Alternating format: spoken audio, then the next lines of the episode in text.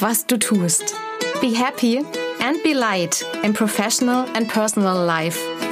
Ich bin Janina Pernsoth und ich freue mich, dass du dir meinen Podcast anhörst.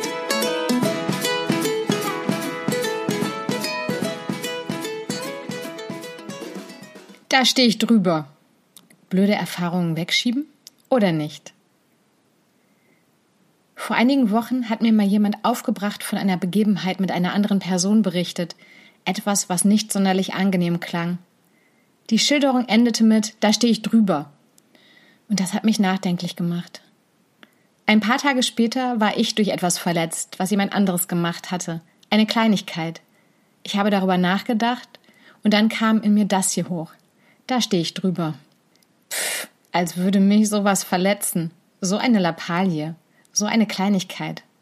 Als hätte die andere Person diese Macht über mich. Das wollte ich nicht. Und mit meinem Da stehe ich drüber, das ich an mich selbst gerichtet hatte, habe ich das erstmal schön weggeschoben. Woran liegt es denn, dass wir uns so verhalten? Klar, wir wollen ja irgendwie auch ein schönes, friedliches, fröhliches und entspanntes Leben haben.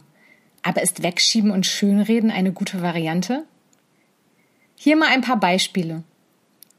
Jetzt gerade sitze ich hier und bin zum Networking verabredet, schön im Garten. Ich habe mir die Zeit freigehalten und mich darauf eingestellt. 11 Uhr. Um 11.18 Uhr habe ich angefangen, über Werte nachzudenken und über meine neue Podcast-Folge. Um 11.26 Uhr habe ich mal nachgefragt. Keine Antwort. Prima, die Zeit kann ich ja nutzen. Zum Podcast entwerfen und die Sonne scheint so schön. Da kann ich doch auch eine schöne Runde mit meinem Hund rausgehen. Positiv sehen und so. Stehe ich glatt drüber. Oder doch nicht? Nee, eigentlich nicht. Einer meiner größten Werte ist nämlich Zuverlässigkeit. Und versetzt werden ist doch auch gar nicht so schlimm. Und der Kontakt hat doch bestimmt auch einen Grund, warum er nicht Bescheid gesagt hat. Hm, mir fallen eigentlich nicht so viele Gründe ein, wieso ich jemandem nicht absagen würde. Irgendwas mit Krankenhaus gehört in den meisten Fällen dazu. Wenigstens bin ich ja Coach und kann das dann ganz gut verarbeiten. Genug Techniken kenne ich ja. Oder ein anderes Beispiel. Vor ein paar Tagen noch mit einer Freundin drüber ausgetauscht. Sie wurde von jemandem, den sie mag, nach einem Date gefragt. Und später, noch vor dem Date, stellte sich heraus, dass er irgendwie eine Freundin hat zu Hause.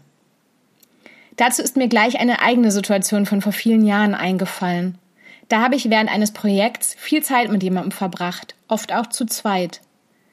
Da wir während der Woche dort immer auf Geschäftsreise waren, haben wir auch unsere komplette Freizeit dort verbracht.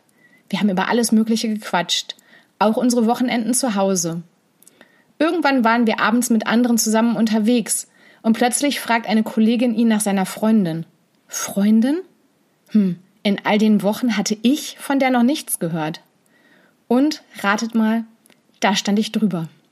Nach außen auf jeden Fall schön einen auf cool gemacht und meine Verletzung nicht gezeigt. Fand ich doch auch nicht wirklich seltsam, dass er sie bei seinen Wochenendschilderungen immer außen vor gelassen hatte. Nachgefragt habe ich nicht, wieso er das gemacht hatte.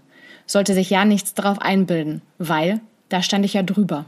Das sind nur zwei Beispiele von ganz vielen verschiedenen Möglichkeiten und ich habe extra ein privates und ein jobmäßiges genommen, jeweils als Momentaufnahme.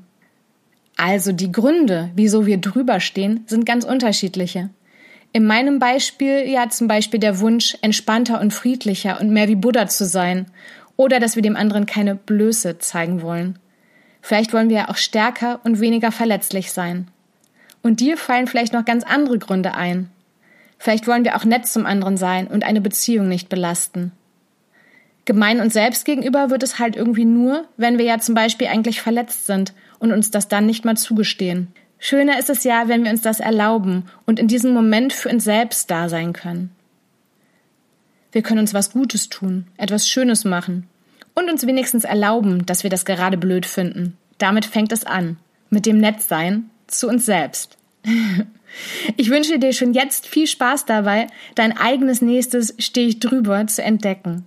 Be happy and be light, deine Janina.